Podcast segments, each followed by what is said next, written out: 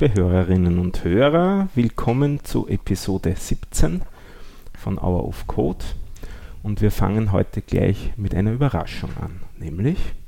Hallo. Wer bist du? Mein Name ist Sonja. Was machst du hier? Ich habe mich aufgedrängt. Wieder mal jemand. mich führen zwei Dinge her. Erstens eine Beschwerde von einem Fehler, den ihr vor x Episoden gehabt habt. Oh. Zu viel Programmable geht er ist. Aber ich möchte zur Entschuldigung sagen, wir haben davon gesprochen, dass wir davon keine Ahnung haben, oder? Das ist die Frage, ob das eine Entschuldigung ist. Gut, also das, das ist der erste Punkt. Uh, ihr habt damals gesagt, dass sich die Field Programmable Gate Arrays ihre Programmierung merken. Und das war aber genau der Trick an ihnen, dass sie sich nämlich, wenn man den Strom abschaltet, nicht die Programmierung merken. Den, und daher kann man sie immer neu programmieren, ja. wenn man sie einschaltet. Gut, und, und warum weißt du das? Oh, warum weiß ich das? Weil ich im letzten Jahrtausend äh, solche Dinge programmiert habe. Damals habe ich in die Sprache, mit der man das tut, ist VHDL. Und damals habe ich programmierbare Logik gemacht in den 1990er. Und was kann man mit sowas machen?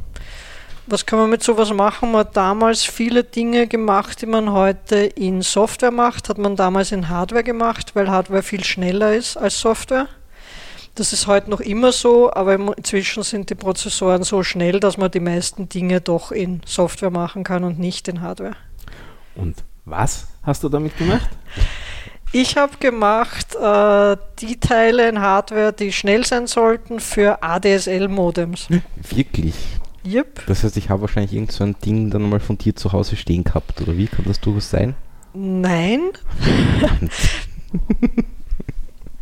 äh, wir haben zwar die, äh, das erste ADSL-Modem entwickelt, das in Österreich lauffähig war. Mhm. Wir haben aber statt äh, Ethernet-Schnittstellen ATM-Schnittstellen dran okay. gemacht. Und seltsamerweise haben sich die weltweit bei Consumer-Geräten nicht, nicht, durchgesetzt. durchgesetzt. Gut. Und daher gibt es die Firma inzwischen auch gar nicht mehr.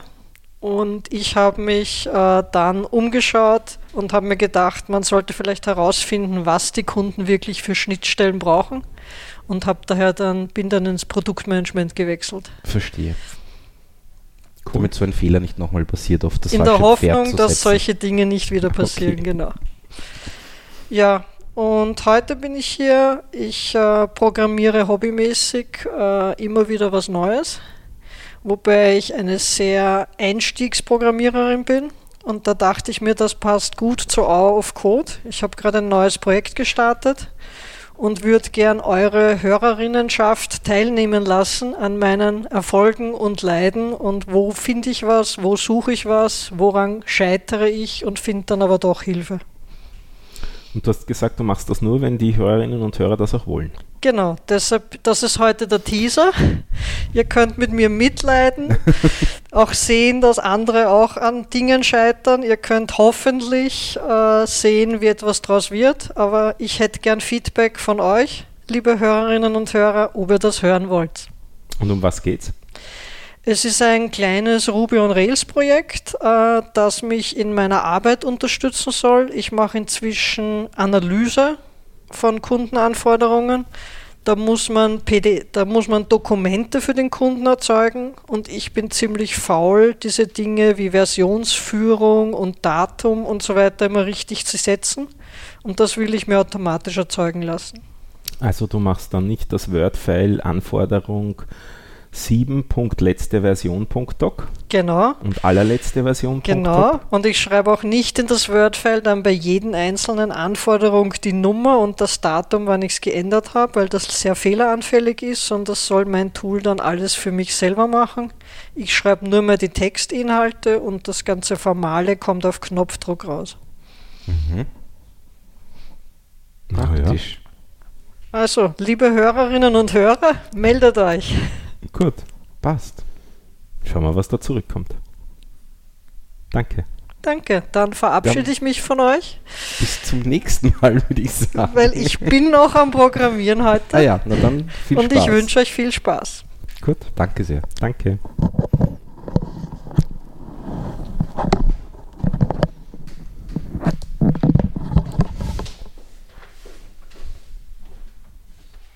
So viel zur Überraschung. Überraschung. Und jetzt kommen wir zum Standardthema oder zum, Zum Hauptthema. Hauptthema. Naja, ähm, wir haben ja so eine, so eine kleine Liste an Themen, die wir noch angehen wollen und da ist unter anderem auch dabei ähm, Entwicklung für mobile Devices. Und ich denke, dem werden wir heut, uns heute irgendwie widmen. Und zwar natürlich hauptsächlich Smartphones und halt den einschlägigen Betriebssystemen, die es da so gibt. Ähm, ja, welche Betriebssysteme gibt es? Ich meine, jeder kennt sie wahrscheinlich. Android natürlich und iOS. Ähm, Windows Phone und Windows, Windows 10 Mobile habe ich gelesen, heißt das überhaupt. Ähm, gibt es das überhaupt noch? Ich glaube, es gibt Also, es kaufen, gibt's kann, noch, aber kaufen die, kann man noch Handys, die das haben, oder? Marktverbreitung nimmt Aber- weiter ab. Ich denke, dass, ja. Ähm, ich habe da noch aufgeschrieben Firefox OS, weil darum tut es mir einfach eigentlich immer noch leid. Das Mhm. gibt es leider nicht mehr. Wird zwar teilweise sogar noch weiterentwickelt, weil das besteht ja eigentlich aus zwei Teilen. Äh, und BlackBerry gibt es auch noch, obwohl die ja mittlerweile auch Android-Phones machen. Ne? Jupp. Ja. Ähm, gut. Wie kann man jetzt Software oder bi- m, sagen wir so, welche Software kann man äh, oder wie kann man Software für, für diese Devices jetzt programmieren? Äh, es gibt jetzt quasi für jedes Betriebssystem sogenannte Native Apps. Das heißt, ich programmiere wirklich mit dem Framework, das von, das von dem Hersteller äh, zur Verfügung gestellt wird, in der Programmiersprache, die er bevorzugt, ähm, eine App, die auch dann wirklich nur auf diesem Betriebssystem läuft. Ähm, unter Android ist das eben mit Java und unter iOS ist, ist, war das früher mit Objective-C und mittlerweile mit der Programmiersprache Swift, die ja Apple dann neu erfunden hat, mehr oder weniger. Ich würde ganz gerne noch eins einmal vorher einhaken. Mhm. Wieso muss man das eigentlich überhaupt getrennt machen? Woran liegt das? Naja, das liegt an der. Ist eine gute Frage. Ähm, an, ein, an der Designphilosophie von den einzelnen Firmen. Und diesen Da- Betriebssystemen, die da drauf installiert diesen. Betriebssystemen, die halt da drauf äh, äh, laufen. Ähm, und bei Android ist das halt nun mal eine Java VM in Mhm. Wahrheit. Äh, und unter iOS ist das halt was auch immer. Ich weiß es nicht mal genau, wie, ob die das irgendwie benamsen. Ähm, Dalvik war VM, soweit ich mich erinnere. Dalvik? War Dalvik Achso, jetzt Dalvik das war die von Android, Android. Ähm, Ja. Das habe ich eigentlich gemeint. Nein, ja. ich weiß eben gar nicht. Nein, vom iOS weiß ich es nicht. Keine Ahnung. Ähm, und ja, und unter Firefox OS war halt das Coole, das Ding war einfach schon so dafür gebaut, dass man halt mit HTML, CSS und JavaScript einfach eine App bauen kann. Was man aber eigentlich eben mit den anderen beiden Anderen auch machen auch kann. machen kann, aber das Betriebssystem war halt extra so dafür gebaut. Mhm. Also da gab es eben dieses äh, äh, Boot to Gecko. Das heißt, in Wahrheit war Firefox OS ein Android-Kern. Mhm. das bootet, bootet dann quasi eben dieses P2G, äh, P2G also dieses Boot to Gecko und ich habe in Wahrheit eine, eine Gecko Engine, das ja quasi die Browser Engine von, von, von Firefox ist, äh, schon laufen und die kann ich eben programmieren mit HTML, CSS und JavaScript. Weißt du, ob da drunter ein anderer Kernel noch gelaufen ist? Es ist drunter ein Android-Kernel gelaufen. Aha. Ja. Also es war wirklich ein, ein minimalistisches Android und dieses Boot to Gecko hat dann quasi, war quasi die Schnittstelle zwischen der Hardware-API, sage ich jetzt einmal, die zur Verfügung gestellt wird und halt Damit kann man das relativ nah vergleichen einem Chrome OS, was ein minimalistisches Linux unten hat und dann Genau. sozusagen direkt in den Browser quasi Genau. hineinbootet. Genau, genau, genau. Ist, ist sehr ähnlich. ne? Hm. Was aber auf Smartphones und Tablets eigentlich, glaube ich, noch nirgendwo Nein, ich bin mir auch nicht sicher, ob dieses Chrome OS noch, ich, also viel hört man da teilweise nicht drüber. Ich habe jetzt gehört, es soll aufgehen quasi in Android oder verschmelzen mit Schon, Android. oder? Weil es gibt ja dieses lustige Remix OS, das auch auf Mhm. so Chromebooks läuft angeblich Mhm. und, und, und Laptops und das ist ja eigentlich ein Android. mhm. Also ich glaube, das wird sich in Zukunft eher vermischen. Mhm.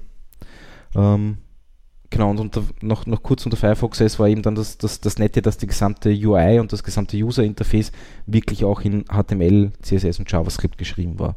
Also sogar der Phone-Dialer war in Wahrheit eine Web-App, sage ich jetzt Mhm. mal. Ne? Gut. Ähm, ja, jetzt waren wir bei den Native Apps. Dann gibt es eben sogenannte Cross-Plattform bzw. Hybrid-Apps. Ähm, da streiten sich die Geister, was ist jetzt eine Hybrid-App äh, und was ist schon eine Cross-Plattform-App. Ist nicht beides Cross-Plattform? Ist nicht beides Hybrid? Also das, da sind, sind sich die Leute nicht so einer Meinung.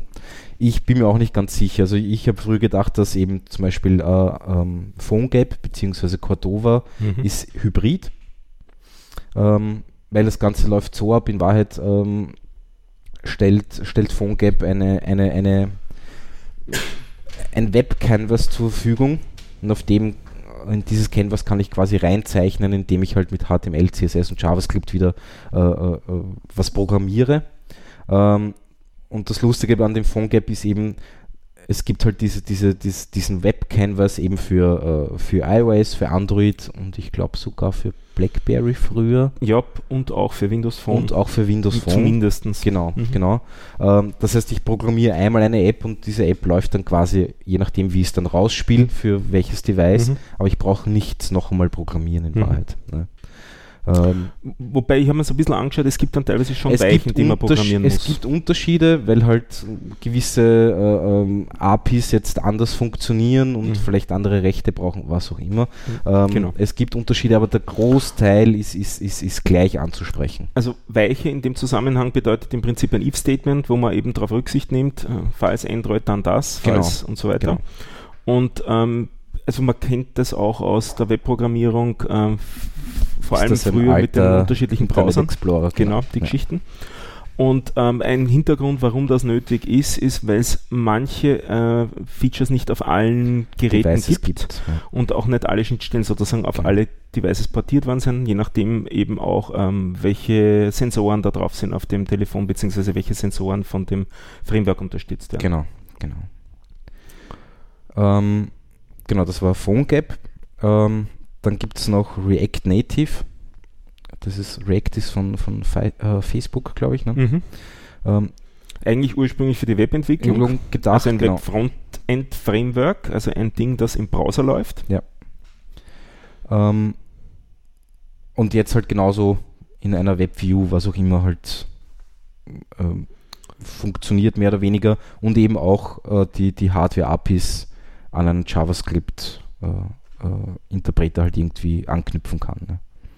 Das ist interessant, dass du das so sagst, weil letztens war ich erst auf der Webseite, sie behaupten, es sei nativer Code, der da läuft. Aber programmieren tut uns in JavaScript.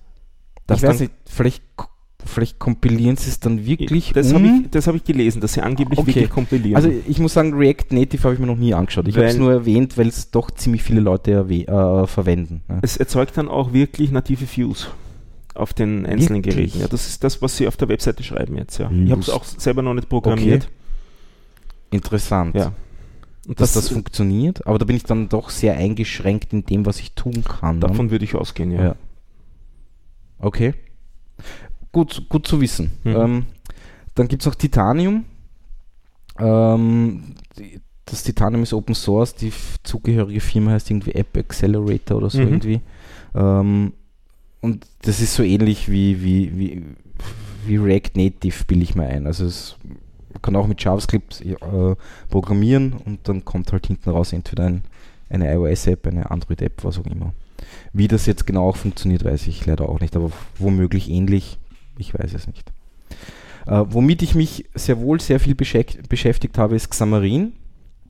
Ähm, Xamarin ist entstanden äh, aus, aus der Initiative Mono.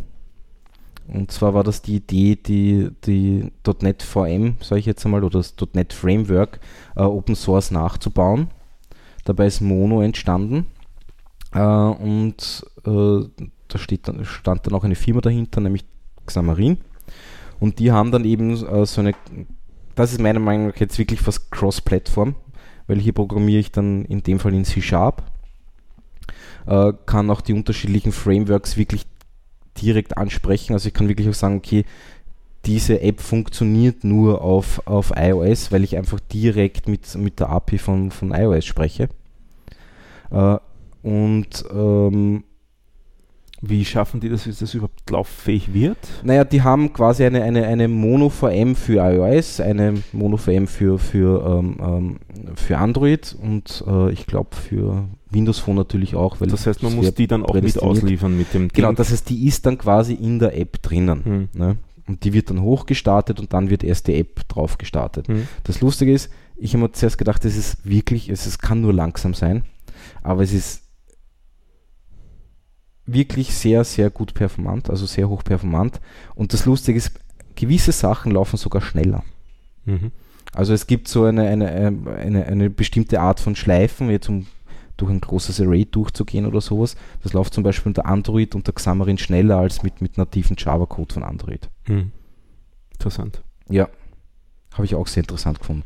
Und ich habe damit wirklich, äh, ich habe damit eine iOS und eine, eine Android-App gebaut und hatte kaum Einschränkungen.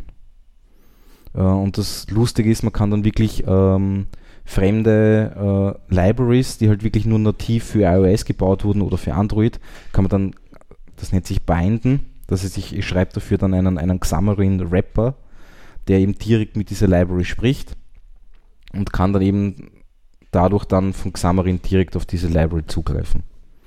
Und ich habe damit unterschiedlichste Map-Frameworks einfach mal ausprobiert und, und, und, und, äh, äh, und wirklich lustige Sachen gemacht. Ne? Also das funktioniert eigentlich wirklich sehr gut. Ähm, nur, nur noch auf die Geschichte von Xamarin zurückzukommen. Uh, Microsoft hat sich dann irgendwann einmal entschlossen, hm, dürfte ganz interessant sein, wir kaufen das Ding jetzt mal und wir machen es auch gratis. Das ah. heißt, Xamarin ist mittlerweile gratis und Doch die Erinnerung, dass das ziemlich heftige Lizenzgebühren Ja, hatte. das war für ein Jahr, waren das glaube ich, also es kommt immer darauf an, welche, äh, welche Lizenz man gekauft hat, mhm. aber es war für ein Jahr, also ich hatte damals eine Lizenz, die hat glaube ich 1500 Euro gekostet. Mhm. Was jetzt nicht so ohne ist. Mhm. Ja. Ähm, und aber sie hatten eine sehr gute Integ äh, Integration in, in, Visual Studio am, am, uh, unter Windows. Uh, und am Mac gab es dann eben das Xamarin Studio und da musste man dann sehr oft auch irgendwie, also ich habe Xcode sehr oft verwendet, weil allein, da kommen wir dann noch zu, dazu, Storyboards zu bauen, ging einfach in Xcode besser als in dem Xamarin Studio. Mhm. Wobei das hat sich jetzt alles schon, schon, schon viel verändert, glaube ich, mittlerweile. Aber ist sicher einmal wert, ähm, sich das anzusehen, wenn man auf mehreren Plattformen unterwegs sein will oder muss. Ja. Cool.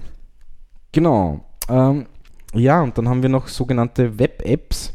Ich könnte da noch eine ja, Runde bitte, einwerfen. Bitte tun Ich weiß zumindest noch zwei aus meiner Ruby-Welt heraus. Das eine ist Ruby Motion. Ähm, ist ursprünglich also man entwickelt in Ruby mhm. und es, es wird äh, kompiliert zu nativem Code, ursprünglich nur für iOS und mittlerweile auch für Android, wobei Android ist noch nicht ähm, Production Ready sozusagen okay. oder noch nicht, also wird die, die, die äh, Android-Geschichte wird sozusagen nicht explizit beworben oder explizit kommerziell vertrieben. Das Ganze ist ein kommerzielles Projekt, also da zahlt man eine einmalige Lizenz, soweit ich mich erinnere, in der Größenordnung von 300 äh, Euro, die dann äh, gilt. Ähm, also man kann diese Version dann beliebig lange verwenden, wenn man upgraden will, dann, dann muss man, man irgendwann zahlen. einmal wieder ja, zahlen. Okay. Das ist diese Ruby Motion Geschichte. Kenne ich einige Ruby-Entwickler, die das verwenden und damit äh, brauchbare Resultate zusammenkriegen. Also okay. Also das ist durchaus für professionelle Entwicklung geeignet. Und das zweite verwechsel ich gerade, glaube ich, fürchte ich den Namen. Mir fällt nämlich gerade ein Ruboto, aber ich glaube, es stimmt eh. Ähm, der, der, Name vom, äh, na, das ist der Name vom Roboter-Framework. Ich fürchte, jetzt muss ich doch wieder nachschauen. Roboto? Ich kenne nur den Fond von Google. Ja, da also. heißt auch genauso, glaube ich. Schande über mich.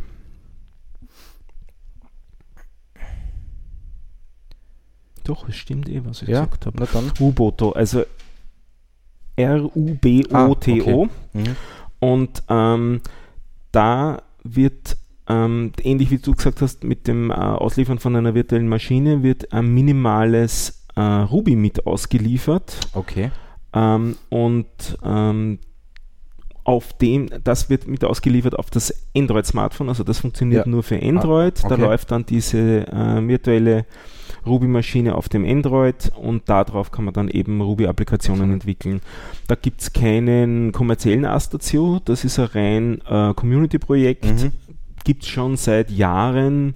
Ich fand es immer ziemlich schwierig, äh, die Dokumentation zu lesen, zu verstehen. Am Anfang war das überhaupt wirklich ausschließlich Japanisch, mittlerweile ist so gut wie alles auf Englisch auch. Ich finde die Dokumentation noch nicht sehr ähm, einfach zu verstehen. Ja. Aber es gibt es immerhin einmal mittlerweile und es wird weiterentwickelt. Ähm, und ich sehe jetzt, ja, mittlerweile gibt es es oft in drei Varianten. Äh, also das kann, da kann man auch JRuby und Rubinius äh, Applikationen mitentwickeln. Also es muss nicht einmal sein, dass man die mit ausliefert, sondern JRuby würde dann wieder Java-Code erzeugen. Also okay. gibt es auch wieder unterschiedliche Zweige von dem. Interessant. Aber wie gesagt, das ist alles eher eine rohe Geschichte. Ja. Also für kommerzielles oder für ein, für ein ernsthaftes Projekt sicher vielleicht noch nicht äh, empfehlenswert, aber wenn man mal ein bisschen was spielen will und was Neues ausprobieren will, dann ist das eine interessante Geschichte, die man sich anschauen kann. Das ist das Roboto. Mhm. Das werde ich auch noch in die Shownotes dann eintragen. Ähm. Jupp. Du hast eigentlich schon abbiegen wollen in Richtung. Ja, ich habe noch was zu Xamarin okay, vergessen. Ähm, was das Ding noch anbietet, ist äh, sogenannt, wie, jetzt habe ich es natürlich vergessen, ähm, ich glaube Xamarin Forms heißt das Ding. Weil es ist ja immer mühsam, ähm, User Interfaces zu bauen für mhm. verschiedenste äh, äh, Plattformen. Und genau, Xamarin Forms. Und Xamarin bietet da eben dieses Forms an, wo ich quasi äh, ein User Interface baue und im Hintergrund werden halt die, die nativen Views, die zur Verfügung stellt, äh, gestellt werden, äh, halt dafür verwendet, um das nachzubauen. Das heißt, ich brauche das User Interface nur einmal bauen und, und das Framework macht das im Hintergrund dann für mich pro äh, Plattform eben dann, dann selber. Ähm, es geht dann natürlich nicht alles, weil es gibt halt plattformspezifische äh, Views, die da drinnen einfach nicht vorhanden sind. Mhm. Ähm, und das Ganze macht man dann so mit Xaml, ich weiß nicht, kennst du Xaml von, von Visual Studio oder, oder, oder Mono quasi oder hm. ja. Ähm, das ist beschreibe einfach mit, mit, mit XML das User Interface, kann da drinnen schon mein Data Binding machen und, mhm. und, und habe dann quasi so einen Code ein, dahinter, ähm, der quasi generiert wird für mich schon. Mhm. Ja, wollte ich nur kurz erwähnen, weil das teilweise ganz praktisch sein kann. Wobei ich das so für ein echtes Projekt noch nie verwendet habe. Äh, aber ich werde mir das sicher in Zukunft näher anschauen. Ja, ähm, und dann gibt es natürlich Web-Apps.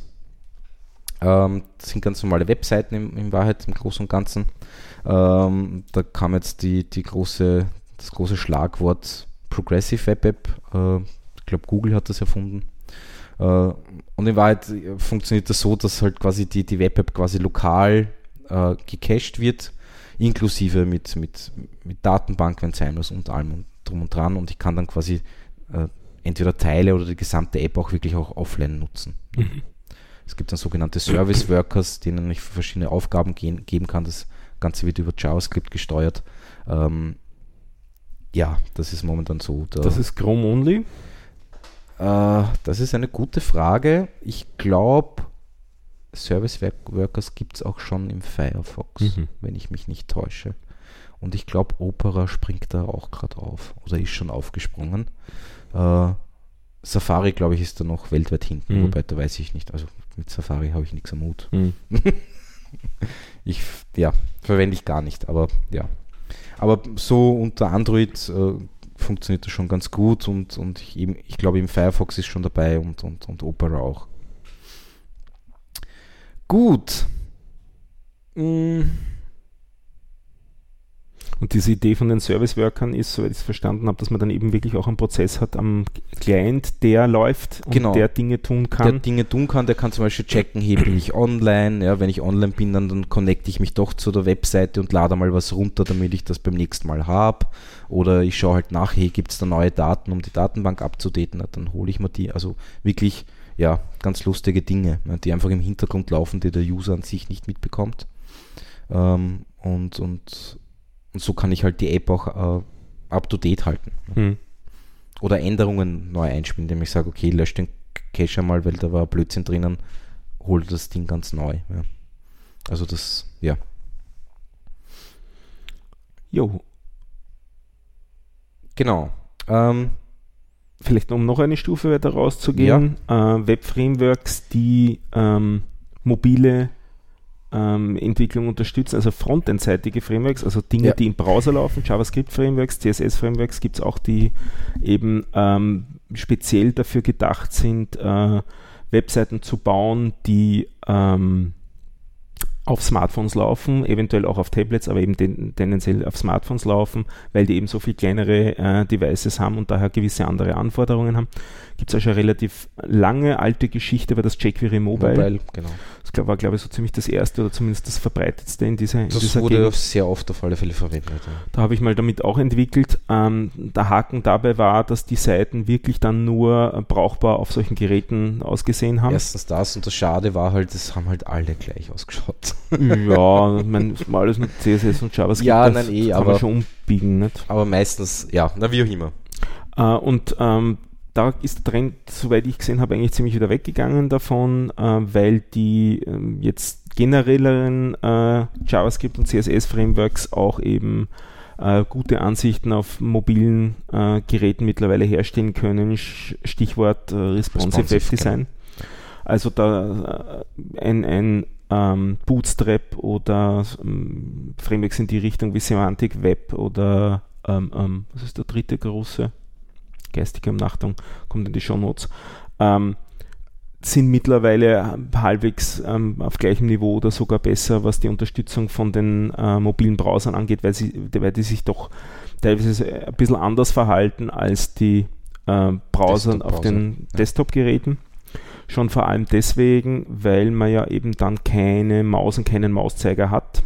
Also so Sachen, die man vielleicht auf einem Desktop abfragen würde, wie ist der Mauszeiger wo drüber, gibt es dann einfach am Smartphone nicht. Mhm. Und dafür hat man umgekehrt am Smartphone durch dieses Touch-Interface halt andere Sachen, die es am Desktop eben nicht gibt, wie ein, also Maus, äh, ähm, Wischgesten, sowas in die Richtung, genau. die es bei den, bei den Desktops nicht gibt, ja. Aber das unterstützen, wie gesagt, diese Frameworks langsam, aber sicher. Ähm, ja. Da gibt es also auch einiges. Gut.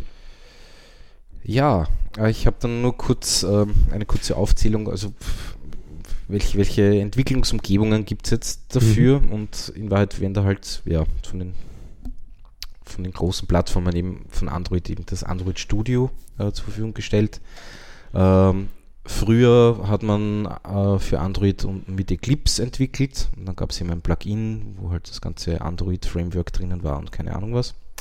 Ähm, und das Android Studio basiert jetzt auf IntelliJ, soviel ich weiß. Äh, fühlt sich ähnlich an wie Eclipse, ist nur nicht ganz so langsam. Ähm und äh, für iOS äh, verwendet man das, das, das, äh, die Entwicklungsumgebung Xcode oder Xcode von, von, von, von Apple. Ähm, das Xcode ist eigentlich schon relativ alt. Und wird auch halt äh, verwendet für Desktop-Applikationen und so weiter. Also ist nicht rein auf die auf iOS äh, äh, beschränkt. Ähm, und weil wir eben vorher eben noch Xamarin erwähnt haben, eben Xamarin äh, bietet eben Xamarin Studio an. Mittlerweile gibt es das Xamarin Studio nur noch für äh, macOS. Ah. Und äh, für Windows ist das alles jetzt wirklich nur noch in Visual Studio integriert. Mhm.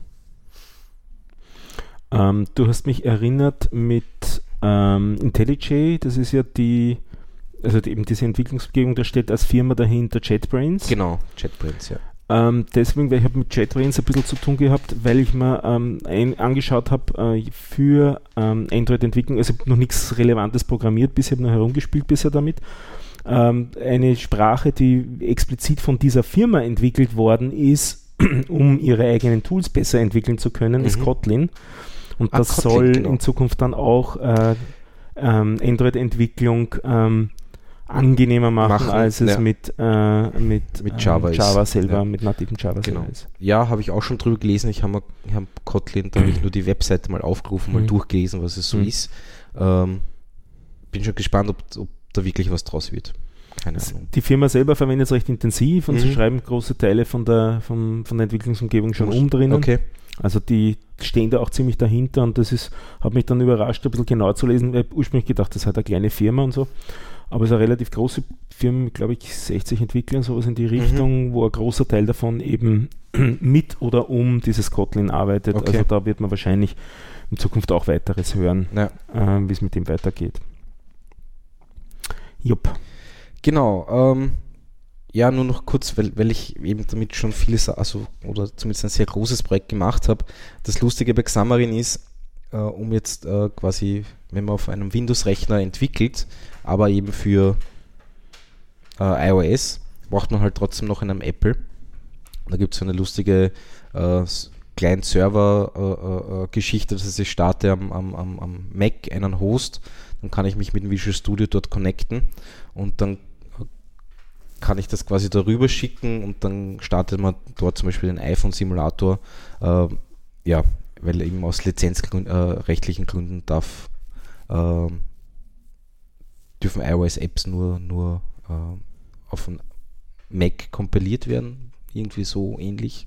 Es ist ganz seltsam, aber deswegen ist das so, eine, so ein komisches Konstrukt. Mhm. Also mit einem Windows-PC und Xamarin kann man nicht automatisch äh, iOS-Apps äh, mhm. produzieren. Das geht leider nicht. Ähm, gut. So. Ich weiß nicht, ob wir das jetzt in, in der Reihenfolge durchgehen müssen, aber ich habe es mal aus, aufgeschrieben. Ähm, jetzt braucht so eine App, ähm, sagen wir jetzt mal, ich, ich mache eine, eine, einfach nur eine Kamera-App, wo ich halt Fotos machen kann und die kann ich dann irgendwo hinladen, was auch immer, keine Ahnung. Ähm, jetzt braucht diese App, äh, um eben die Kamera zu öffnen, äh, bestimmte Berechtigungen. Äh, da gibt es unterschiedlichste Sachen, eben zum Beispiel die Kamera öffnen, also quasi das Bild von der Kamera hernehmen, äh, beziehungsweise auch, auch einfach nur anzeigen, sobald ich mit der Kamera spreche, braucht die App dafür eine Berechtigung. Ähm, die App braucht auch eine Berechtigung, um, im Internet zu kommunizieren äh, oder zum Beispiel den Standort des Users auszulesen, eben vom, äh, äh vom GPS zum Beispiel, äh, beziehungsweise will ich auf die Kontakte zugreifen, die auf der App installiert sind. Da gibt es auch Unterschiede, ob lesend oder auch schreibend. Telefon installiert sind. Wo habe ich gesagt? Auf der App. Auf der App, Entschuldigung, ja. Telefon, ja. ja. Ähm, oder Kalenderdaten oder prinzipiell Dateien schreiben will. Oder die App soll Push-Notifications anzeigen können und mhm. so weiter und so fort.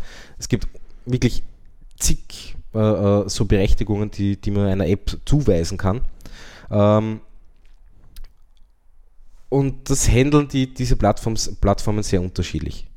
Äh, zum Beispiel die, die, die, Berechtigung, um quasi mit dem Internet zu kommunizieren, ähm, die muss man der App zwar geben, aber lustigerweise erfährt das der User, zumindest unter Android und ich glaube auch unter iOS, eigentlich nie. Früher unter Android schon ist es gestanden, aber mittlerweile steht das unter Android auch nicht mehr, dass die App Internetzugriff braucht. Okay. Ähm, man muss es zwar bei der Entwicklung berücksichtigen und ja. sagen, diese App braucht spezifisch diese, diese ja. Berechtigung, aber ich glaube, da sich die, haben sich die Zeiten einfach geändert, dass da jeder User davon ausgeht, na gut, mhm. jede App will irgendwie irgendwo mhm. telefonieren. Mhm. Also halt, ja.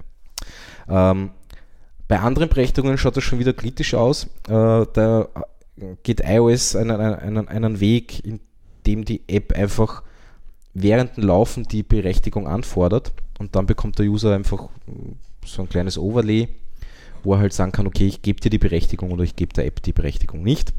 Äh, bei Android war das früher anders, da hat man wirklich alle Berechtigungen früher angeben müssen, wenn man die App in den Store lädt, sage ich jetzt mal, oder halt eigentlich schon beim, beim, beim Kompilieren. Äh, dann hat der User eben diese Liste äh, beim Runterladen irgendwie präsentiert bekommen und dann konnte man als User sagen, okay, pff, nein, das ist mir zu, zu heftig, lieber die App lieber nicht installieren oder man sagt halt, okay, ist mir egal, soll so sein. Und Android ist da jetzt mit den neueren Versionen, ich glaube ab 6 oder ab 5 schon, Android 5 oder 6, weiß ich jetzt nicht genau, äh, geht jetzt eben ein Weg, dass man prinzipiell trotzdem auch die, äh, die Berechtigungen alle angeben muss beim Kompilieren. Nur trotzdem bekommt man sie nicht gleich äh, äh, quasi zugewiesen, sondern äh, es kann durchaus sein, dass die App drauf, äh, vorher drauf schauen muss, okay, habe ich die Berechtigung wirklich bekommen? Ähm, weil eben der User sehr, mittlerweile sehr granular die einzelnen Berechtigungen von Apps äh, abdrehen kann. Wie zum Beispiel den Standort oder äh, Dateien speichern oder Push-Notifications senden oder was auch immer. Ne? Ähm, und da muss man mittlerweile wirklich sehr aufpassen und es ist gar nicht so einfach. Also unter Android finde ich das mittlerweile sehr äh, unübersichtlich. Sagen wir mal so. Also der Code, den man dazu braucht, um das wirklich schön zu lösen, auch, auch, auch von der User Experience her, ähm, ist halt wirklich schwierig. Und vor allem muss man sich dann immer überlegen, was tue ich, wenn der User mir äh, dieser App die Berechtigung nicht gegeben hat. Oder nachher entzogen hat. Oder nachher entzogen hat. Mhm. Ja, ähm, wie reagiere ich drauf? Schließe ich einfach die App und sage, okay, dann halt nicht. Keine Ahnung. Ja, also es, ja, da muss man sich wirklich viele Gedanken drüber machen, ähm, wie man damit umgeht. Und es gibt da, glaube ich, keine Pauschallösung. Also das mhm. kommt immer auf die App an. Ne? Ähm, aber wie gesagt, das, ja, finde ich, ist, ist jetzt irgendwie gerade unter Android ein bisschen schwierig geworden. Aber prinzipiell finde ich es auch gut, dass der User die Möglichkeit hat. Mhm. Gut, ähm, so, wie bauen wir jetzt ein User-Interface? Ähm, in Wahrheit, also wir reden jetzt hauptsächlich von Android und iOS, weil über Webseiten oder Web-Apps, glaube ich, brauchen wir jetzt nicht reden, oder? Und ich glaube, es ist eigentlich relativ ähnlich. Findest du? Vom, vom, vom, Konzept her. Also wenn ich Webseiten für, na, rede nein, mal. Nein, das sag Fang mal. du mal an. Okay. Und dann ähm, behaupte ich nachher noch, dass das für Webseiten genauso ist okay. und dann kann man okay. drüber reden. Okay. Na, ähm, bei Android ist es so, eine App ist aus also wir reden jetzt nicht von irgendwelchen Spielen, die OpenGL oder sonst hm. irgendwas benutzen, sondern einfach von Apps, die man halt so kennt. Ja? Also eine News-App, was auch immer. Ja? Ähm, und da hat, ist quasi eigentlich fast jeder Screen, den ich präsentiert bekomme, eine Activity. Und in dieser Activity können es unterschiedlichste Sachen sein. Ähm, und da drinnen ist meistens einmal ein, ein, ein, ein, ein Layout definiert. Es gibt halt vor, vorgefertigte Layouts. Also einmal ein lineares Layout. Das äh, bedeutet einfach, da kann ich jetzt sagen, okay, will ich alle Elemente, die in diesem Layout drinnen sind, äh, horizontal oder vertikal äh, aneinander anordnen je nachdem, wie es will. Und ich kann aber auch diese Layouts, äh, ist immer das Wort zu entfallen, ähm, übereinander legen? Nein, ineinander Schachteln. Schachteln, genau, verschachteln. Vielen Dank. Ähm, das heißt, und es gibt dann eben das lineare, lineare äh, Layout, dann gibt es auch das Relative Layout und ich glaube, es gibt sogar noch irgendwas.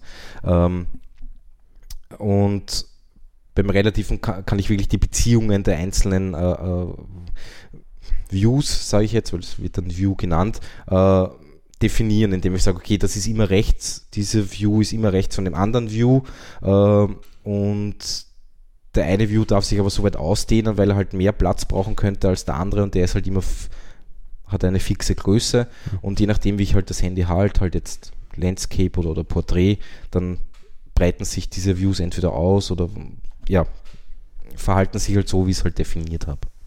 Ähm, und in diesem Layout habe ich eben dann verschiedene Views oder halt noch ein Layout oder zum Beispiel eine Table View. Das ich habe einfach eine Liste äh, und es gibt halt unterschiedlichste vorgefertigte Views wie einen Image View oder was auch immer oder einen Button. Ähm, oder es gibt eben auch Komponenten. Das können schon Dinge sein, die einfach aus mehreren Views bestehen. Äh, wie zum Beispiel ähm, äh, eine Fortschrittsanzeige. Da habe ich eben quasi einen Text, dann habe ich ein Rädchen, wenn's, oder ich habe einfach äh, eine Linie, die halt hin und her fährt oder was auch immer.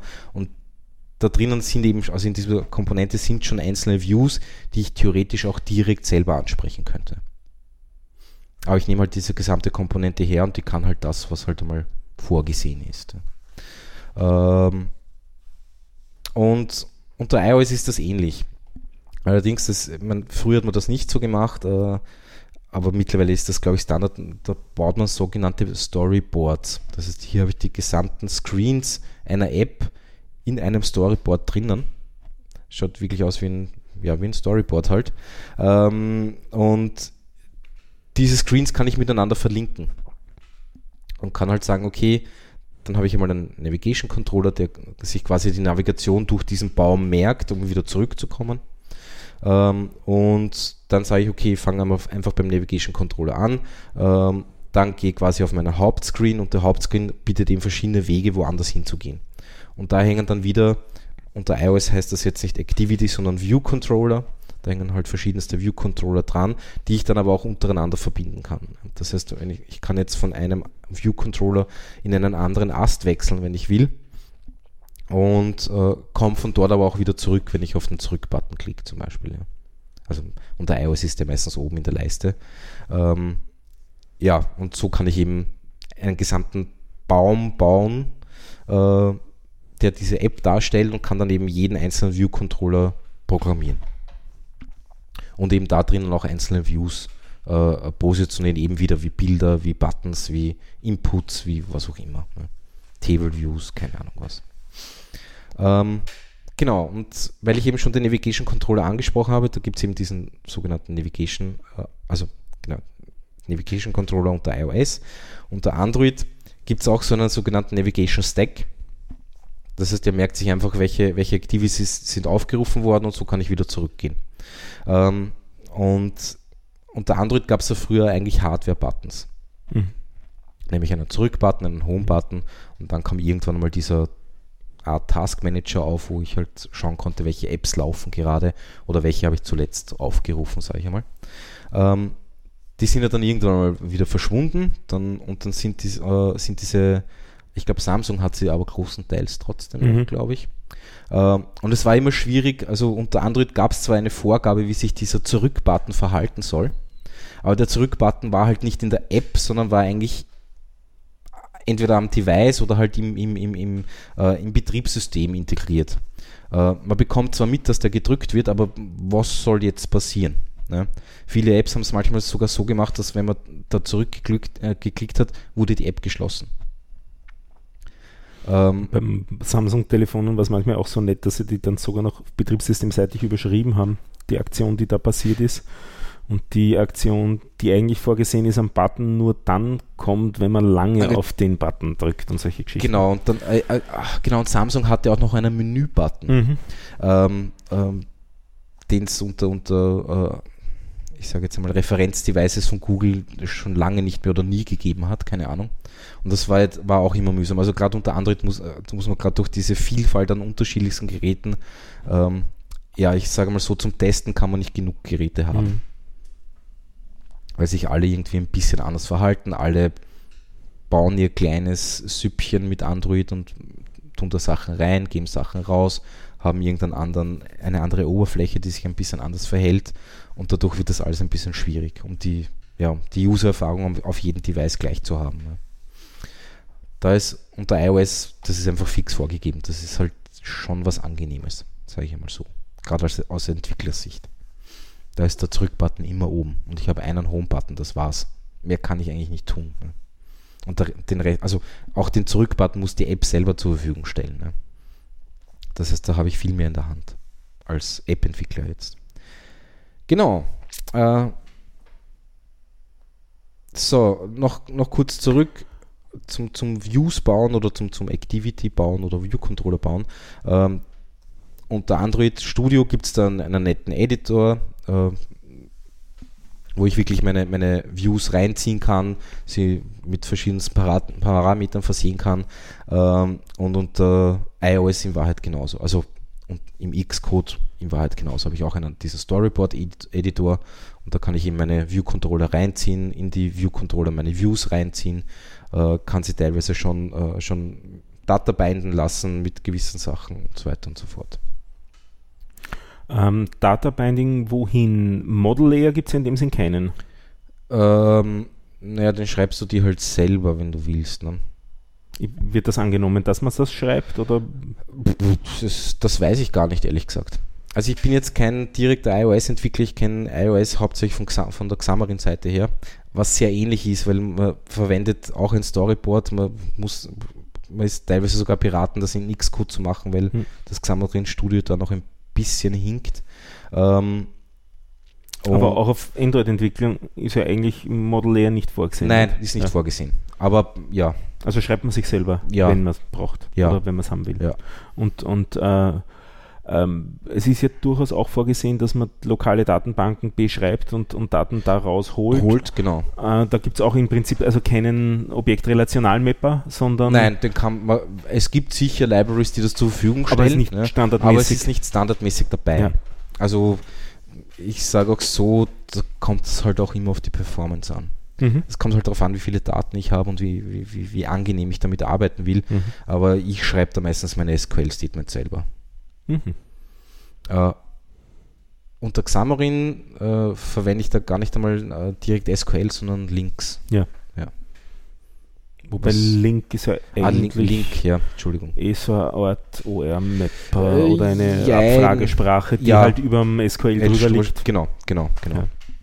Aber es, ja, kommt halt ganz drauf an. Wobei, wie gesagt, es gibt äh, für Android, ich weiß die, den Namen der Library jetzt nicht, aber da gibt es so eine, so eine Data Binding-Geschichte. Mhm. Die binde ich halt ein und dann kann ich das verwenden. Mhm. Also da gibt schon sehr viel. Ähm, das können wir eh kurz, das habe ich nämlich gar nicht, gar nicht äh, aufgeschrieben. Also gerade für Android gibt es halt, ähm, die verwenden halt die gleichen Repositories wie, wie, äh, wie Java an sich. Also da gibt es halt dieses Maven, ähm, wo sehr viele Libraries drinnen sind, äh, speziell für, für, für Android. Und dann gibt es noch das, ich merke mal das nie. Wer ist das zweite? Lalalala.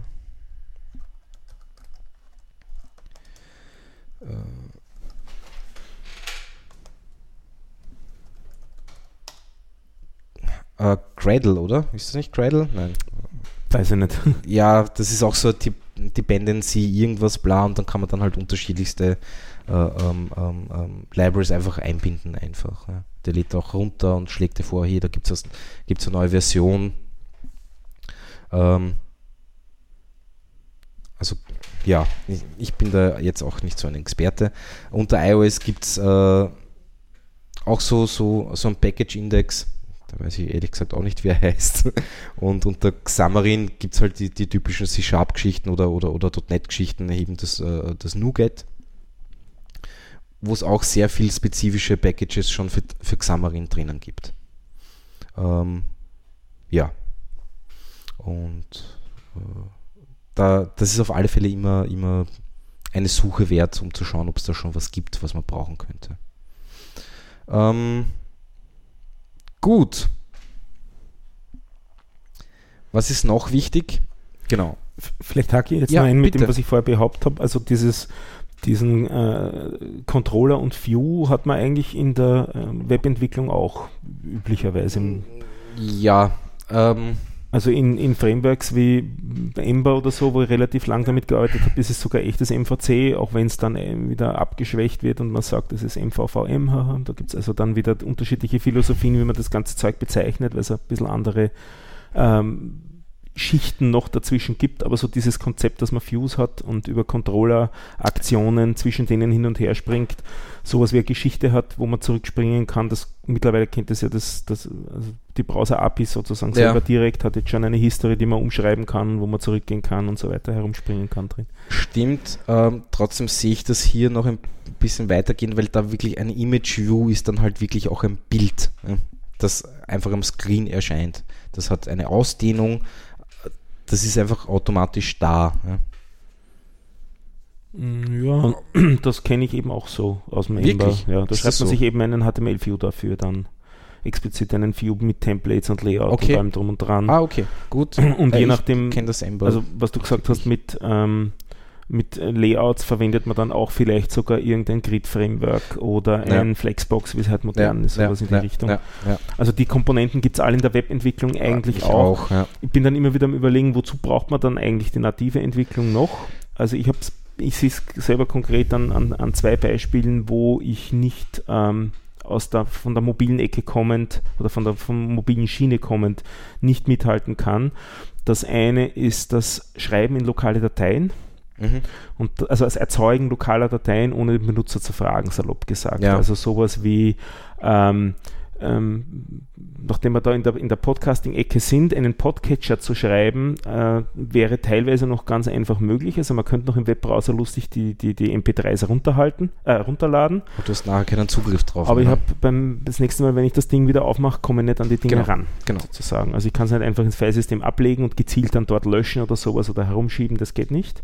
Und das zweite Drama quasi ist das Thema Datenbanken. Also wenn ich strukturiert Daten ablegen will, gibt es zwar in den Browsern mittlerweile auch Datenbanken, die haben aber alle Limits an allen Ecken mhm. und Enden, die sich dann so äußern können, dass wenn man mehr als 50 Megabyte Daten ablegt, ein Pop-up kommt oder sowas in ja. die Richtung.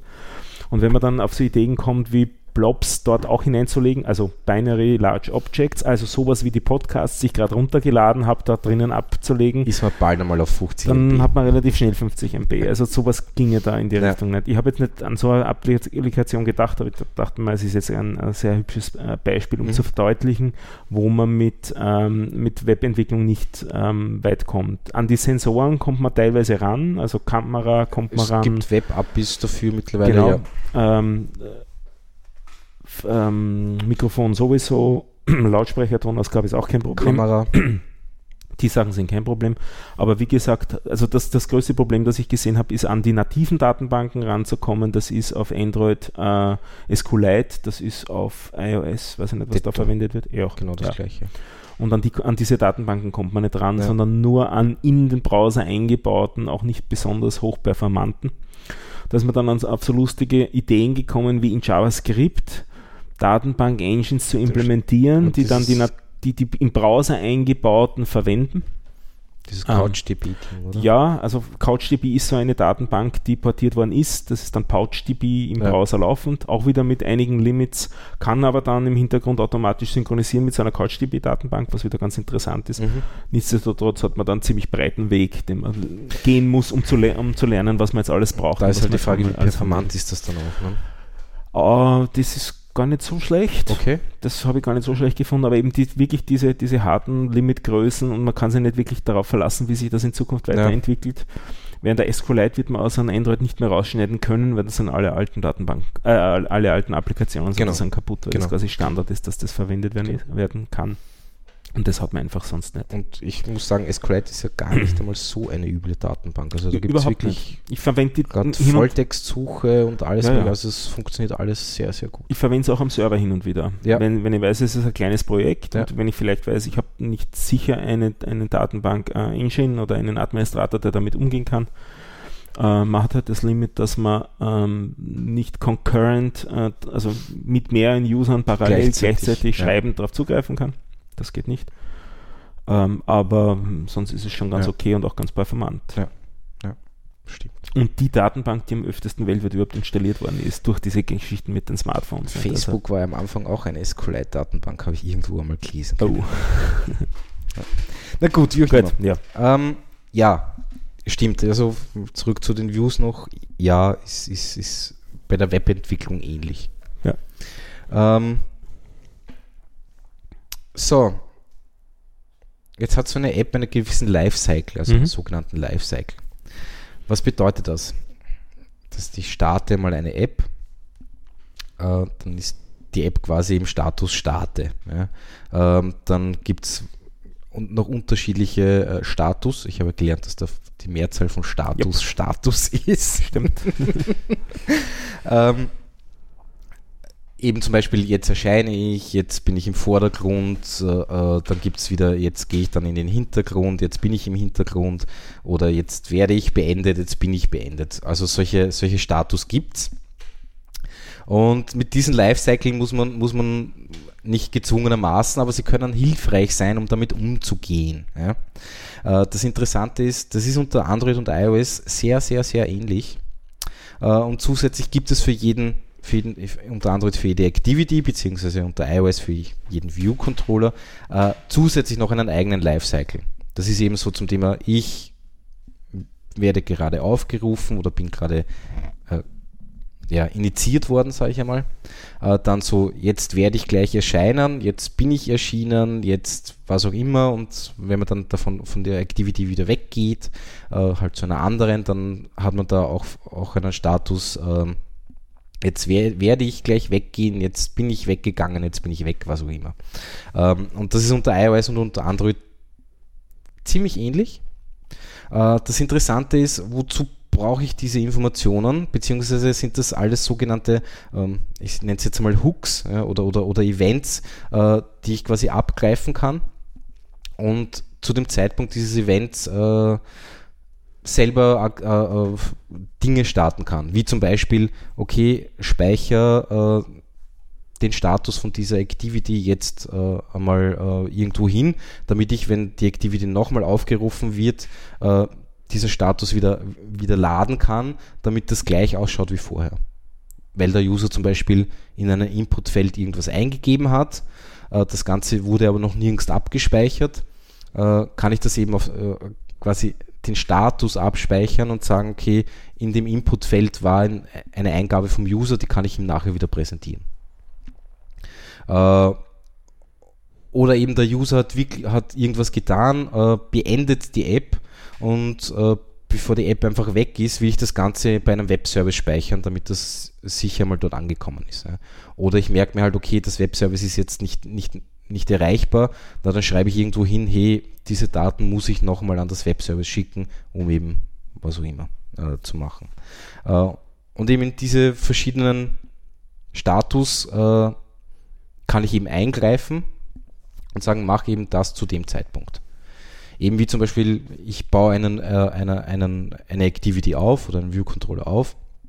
Äh, das braucht meistens einmal ein, äh, ein, bisschen eine Zeit, weil eben verschiedene äh, Views oder Komponenten geladen werden müssen, die werden alle initialisiert und dann kann ich sie halt mit Daten befüllen. Das dauert alles ein bisschen.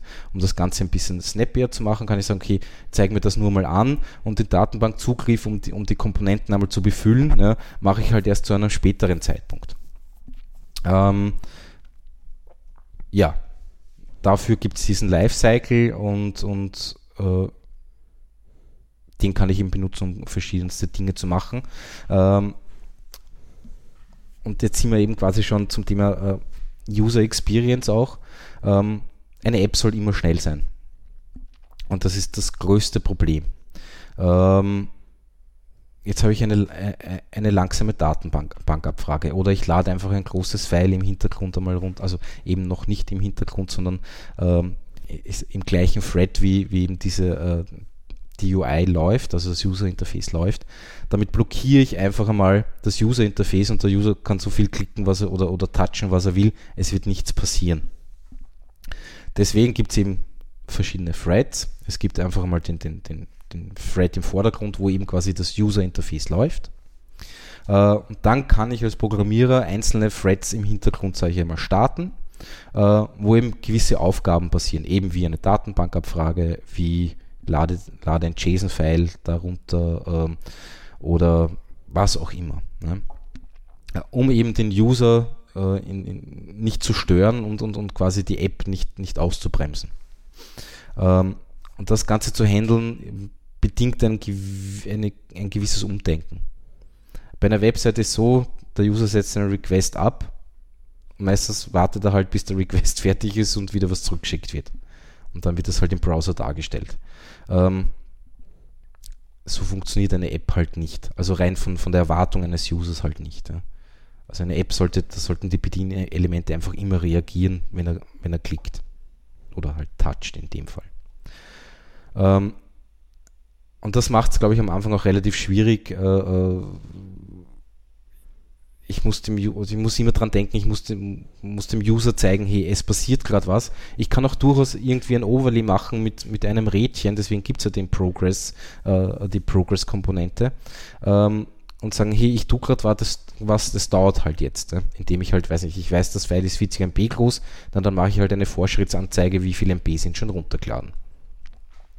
Ähm, oder ich mache das Ganze eben im Hintergrund und benachrichtige den User immer wieder. Unter Android habe ich diese, diese Benachrichtigungsmöglichkeit, äh, indem ich äh, von, die Leiste von oben runterziehe äh, und da kann ich eben als App Meldungen reinschreiben. Das sind eben diese Notifications. Äh, ja, und auf sowas muss ich halt wirklich immer aufpassen. Und was da dahinter steckt, ist eigentlich Parallelprogrammierung jetzt dann. Genau, das macht es ihm alles nicht so einfach, weil was da geht es eben auch gen genau darum, was mache ich jetzt? Läuft im Hintergrund ein, ein Prozess, der gerade eine, eine Datei runterlädt und der User schließt mir auf einmal die App. Oder das Netzwerk bricht weg. Oder das Netz, na gut, da kann ich den User zumindest noch benachrichtigen, sagen, hey, tut mir leid, hat nicht funktioniert. Aber wenn er die mhm. App wirklich zugemacht hat, was tue ich dann? Ja. ja. Ähm, da gibt es ein paar Tricks. Also ich kann zum Beispiel unter iOS kann ich sagen, okay, die App soll im Hintergrund noch ein bisschen weiterlaufen, weil ich bin noch nicht fertig mhm. und lade die Datei noch fertig runter. Das würde zum Beispiel gehen. Äh, die andere Geschichte ist die, ich schreibe halt in irgendeine Datenbank, nö, hat nicht funktioniert und beim nächsten Mal starten zeige ich ihm halt eine Nachricht, dass das nicht funktioniert hat. Ähm, ja, ich habe halt eben verschiedenste Möglichkeiten, um dem User irgendwie Feedback zu geben, was gerade passiert ist oder was eben nicht passiert ist. Ja, aber das macht eben das Umdenken schwierig. Also ich glaube gerade, wenn man damit anfängt, muss man halt dann solche Sachen einfach, oder man muss länger drüber nachdenken, was, was tue ich. Und Ressourcen können auch zurzeit gerade blockiert, blockiert sein. sein. Genau, absolut natürlich. Also es kann auch durchaus sein, dass einfach die Internetverbindung vom, vom Handy einfach abbricht, mhm. weil halt, weil der User gerade durch einen Tunnel fährt. Keine Ahnung. Absolut. Gut. Lifecycles haben wir jetzt auch kurz besprochen. Genau. Ähm, jetzt, wenn wir vorher eh schon kurz Testen äh, angesprochen haben, ähm, Android und iOS stellen einen Emulator bzw. Simulator zur Verfügung. Kennst du den Unterschied zwischen Emulator und Simulator? Ähm, ähm, ähm. Gute Frage. Ist eine gute Frage, oder? Emulator tut nur so und Sim im Simulator läuft wirklich der Code sozusagen Echt? von dem Ding. Ich hätte es genau umgekehrt gedacht. Ah ja, stimmt, umgekehrt. Genau. Simulator tut nur so und Emulator ja, läuft so ein. Code. Ja. ja. Hm. Ähm, deswegen ist der Android-Emulator auch relativ langsam, finde ja. ich. Ähm, wie auch immer. Äh, also vielleicht um das gescheiter auszuformulieren, bedeutet also, in einem Android-Emulator läuft wirklich ein Android-Betriebssystem genau, genau. auf einem System, das das zur Verfügung stellt, genau. also im Prinzip auf so eine einem Hypervisor, also auf eine Virtualisierungsgeschichte. Genau. Wahrheit, ne? Während ein Simulator reagiert nur so, wie ein Android-Betriebssystem reagieren würde. Das heißt, also muss alle Calls implementieren, genau. so salopp gesagt. Genau. genau. Ähm, ja. Äh, diese Emulatoren oder Simulatoren haben natürlich ihre Einschränkungen, die man halt auch kennen sollte, eben wie zum Beispiel, gerade wenn ich eine Location-Based äh, App mache, wo es halt wichtig ist, dass ich den, den Standort des Users weiß, äh, ist es relativ mühsam, irgendwie jetzt soll die App darauf reagieren, dass der User sich bewegt. Ja? Und eben diese Standortänderung ist für die App wichtig, weil sie halt dann irgendwas anzeigt, was auch immer. Das kann ich halt in, in so einem Emulator schwer nachvollziehen. Ja? Wieso? Ähm, weil er kein GPS hat. Das könnte ja der Hypervisor drunter im Vorgaukeln. Also man kann einen Standort eingeben, man gibt dann wirklich Koordinaten im Emulator ja. von Android ein und ja. sagt, okay, das ist die ja. Koordinate. Aber um jetzt zum Beispiel ein Gen zu simulieren, müsste ich pausenlos diese Koordinaten aktualisieren. Ähm, andere Geschichte ist Kamera. Hm. Ist auch ein bisschen schwierig glaube, es gibt Varianten, wo man wirklich ein Bild äh, äh, quasi auswählen kann und dieses Bild wird quasi als Kamerabild äh, äh, mhm. hergenommen. Aber lässt sich halt auch schwer nachvollziehen oder testen, sage ich jetzt mal. Da kommt man um ein Hardware-Device nicht, nicht, nicht drum herum. Ähm, und was war noch? Genau, und früher zum Beispiel das, das Map-Framework von, von, von Google, ähm, also wenn man da die Google Maps quasi verwendet hat, sage ich jetzt einmal, äh, das hat sich auch, auch nicht, äh, das hat mit dem Emulator auch nicht funktioniert. Warum auch immer, ich weiß es nicht. Ähm, man muss da auch aufpassen, Emulator und Simulator laufen dann alle quasi als äh, nicht auf einem ARM-Prozessor, sondern eigentlich auf einem Intel-Prozessor meistens. Mhm. Und da gibt es auch Unterschiede. Es gibt zum Beispiel Libraries, die gibt es für Intel einfach nicht. Mhm. Also quasi für einen Intel-Prozessor. Das heißt, die kann ich im Simulator oder Emulator nicht testen. Es gibt so für Android gibt es wirklich einen ARM-Emulator, aber der ist einfach so langsam, dass er unbedienbar ist. Interessant. Aber auf sowas muss man halt wirklich aufpassen dann. Ne? Also es kann durchaus sein, dass einfach eine, eine Library im Emulator oder Simulator nicht funktionieren, weil es halt keine Intel-Variante davon gibt. Muss man auf einen Raspberry Pi probieren. Das wäre eine Nachdem das ein ARM-Prozessor ist. Ne? Ja, aber stimmt. andere Generation wieder. Ja, also ja Frage, aber, aber wie gesagt, ähm, es gibt halt etliche Stolpersteine, hm. die man an die man vorher gar nicht denkt. Ja. Mhm. Also ich hatte zum Beispiel einen Fall, ich habe hab ein Map-Framework benutzt, habe dafür ein Binding von Xamarin gemacht. Ähm, das hat auf 32-Bit-Devices unter iOS, also ich glaube äh, iPhone 4S, glaube ich. Nein, ich glaube, das ist das schon 64-Bit. Nein, ich glaube, das 4S ist noch 32-Bit. Ähm, tadellos funktioniert. Ähm, ich habe meine Kacheln laden können, alles mögliche, alles mit Xamarin, super toll, hat funktioniert. Äh, dann habe ich das Ganze auf 64-Bit getestet und er hat die, die Koordinaten der, der Kacheln, die er laden soll, komplett nicht nachvollziehbar falsch berechnet. Hm. Bis ich draufgekommen bin, dann habe ich das gesamte Map-Frameworking äh, einmal auseinandergenommen und wirklich im Xcode einmal geschaut, was passiert da. Gab es ein kleines File, das war nicht Objective-C, sondern das war C. Das müsste man auch noch sagen, es, man kann auch C-Programmchen mit einbinden. Ja. Sowohl unter Android als auch unter, unter, unter iOS. Und das C war aber so geschrieben, dass es irgendwie sehr, sehr, ja, eigentlich für 32-Bit geschrieben. Äh, wenn ich das Ganze aber nativ laufen habe lassen mit, mit Xcode und, und keine Ahnung was, hat das alles funktioniert das Binding von Xamarin hat es mir dann kaputt gemacht, weil das eben mit, äh, mit der Konvertierung von 32-Bit auf 64-Bit oder umgekehrt irgendeinen Batschen hat und dadurch hat das ganze Ding unter 64-Bit nicht funktioniert. Hm. Hat gedauert eineinhalb Monate, um das zu reparieren. Hm. Ja, also es ist alles nicht so einfach, wie es manchmal ausschaut deswegen testen, testen, testen. Man kann nicht genug Devices, also wirklich auch Hardware-Devices haben, äh, weil man kann sich nie sicher sein. Auch die unterschiedlichsten Betriebssystemversionen und keine Ahnung was, das sollte man alles wirklich im Auge behalten. Gut. Zum Deployen noch was? Schwieriges Thema. ähm, zum Deployen. Du meinst jetzt wirklich in den App Store bringen oder, oder, oder, oder in den Google. Was ja nicht unbedingt notwendig ist bei Android? Bei Android ist das nicht unbedingt notwendig. Äh, man kann das Ganze auch einfach so aufs Handy kopieren und die APK einfach starten. Mhm.